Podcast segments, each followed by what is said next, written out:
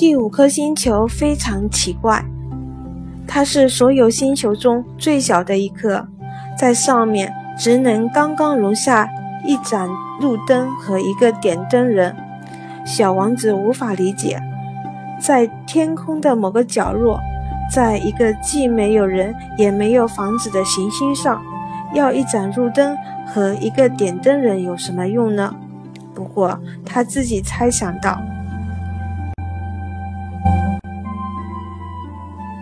或许这个人是荒唐的家伙，但是他没有国王那个狂妄自大的人、商人。和酒鬼那样荒唐，因为他的工作至少有一些意义。当他点燃他的路灯时，他就像唤醒了一颗星星或者一朵花儿；而当他熄灭他的路灯时，他就像让这朵花或者这颗星星陷入了沉睡。这是件很美妙的差事。既然这个差事是美妙的。它就是真正有用的。他一到这个星球，就毕恭毕敬地向点灯人打招呼：“早上好。”你刚才为什么熄灭你的路灯呢？这是命令。点灯人回答说：“早上好。”这些命令是什么呀？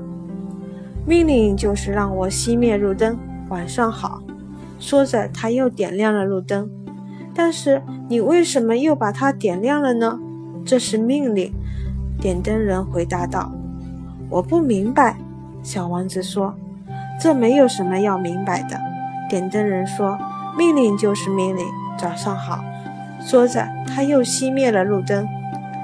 然后他用一块红色方格的手帕擦了擦额头。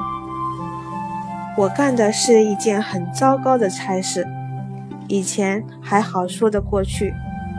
早晨熄灯，晚上点灯，剩下的时间我白天休息娱乐，晚上睡觉。从那之后，命令就改变了吗？命令并没有改变。点灯人说：“惨就惨在这里。”这颗行星一年比一年转得更快，可命令却没改。结果怎样？小王子问道。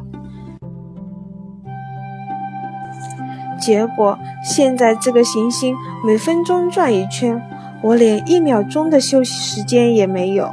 我每分钟要点一次灯，熄一次灯。这真的好笑。你住的这个地方一天只有一分钟那么长，这一点也不好笑。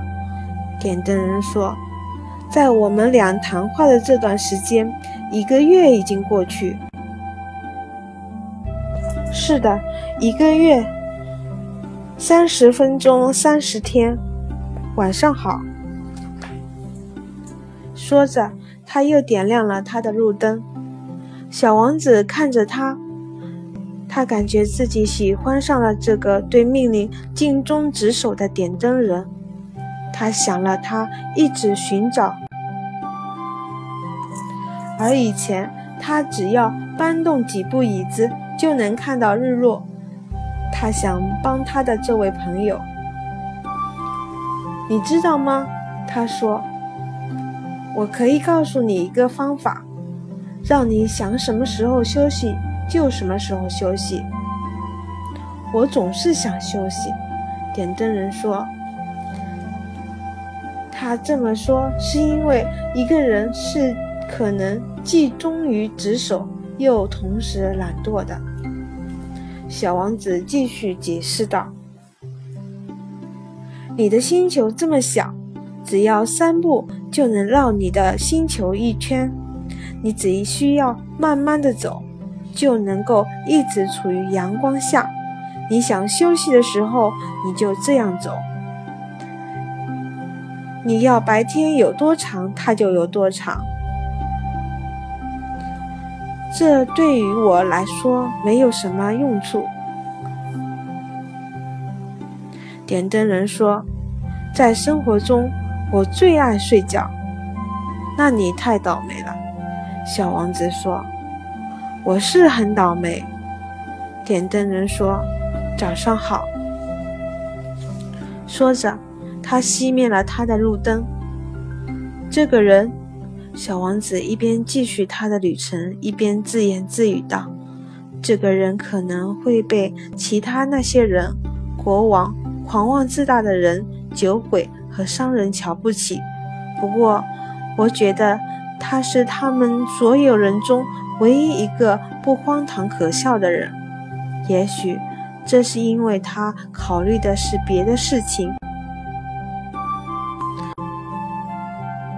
而不是他自己。他遗憾地叹了口气，又对自己说道：“这个人是他们中唯一一个可以和我交朋友的人，但是他的星球确实太小了，在上面挤不下两个人。”小王子不敢承认的是，他离开这个星球时感到最难过，是因为。这里的每一天都可以有幸看到一千四百四十次日落。